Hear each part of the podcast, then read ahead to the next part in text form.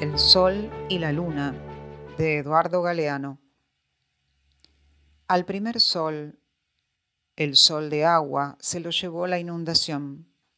Todos los que en el mundo moraban se convirtieron en peces. Al segundo sol lo devoraron los tigres. Al tercero lo arrasó una lluvia de fuego que incendió a las gentes. Al cuarto sol, el sol de viento, lo borró la tempestad. Las personas se volvieron monos y por los montes se esparcieron. Pensativos, los dioses se reunieron en Teotihuacán.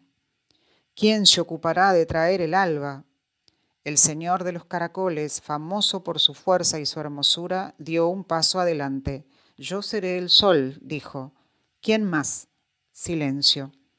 Todos miraron al pequeño dios purulento, el más feo y desgraciado de los dioses, y decidieron, tú. El señor de los caracoles y el pequeño dios purulento se retiraron a los cerros que ahora son las pirámides del sol y de la luna. Allí, en ayunas, meditaron. Después los dioses juntaron leña, armaron una hoguera enorme y los llamaron. El pequeño dios purulento tomó impulso y se arrojó a las llamas. Enseguida emergió, incandescente, en el cielo. El señor de los caracoles miró la fogata con el ceño fruncido, avanzó, retrocedió, se detuvo, dio un par de vueltas, como no se decidía tuvieron que empujarlo. Con mucha demora se alzó en el cielo. Los dioses, furiosos, lo abofetearon, le golpearon la cara con un conejo una y otra vez hasta que le mataron el brillo.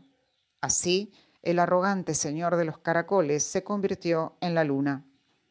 Las manchas de la luna son las cicatrices de aquel castigo. Pero el sol resplandeciente no se movía. El gavilán de obsidiana voló hacia el pequeño dios purulento. ¿Por qué no andas? Y respondió el despreciado, el maloliente, el jorobado, el cojo, porque quiero la sangre y el reino. Este quinto sol, el sol del movimiento, alumbró a los toltecas y alumbra a los aztecas tiene garras y se alimenta de corazones humanos.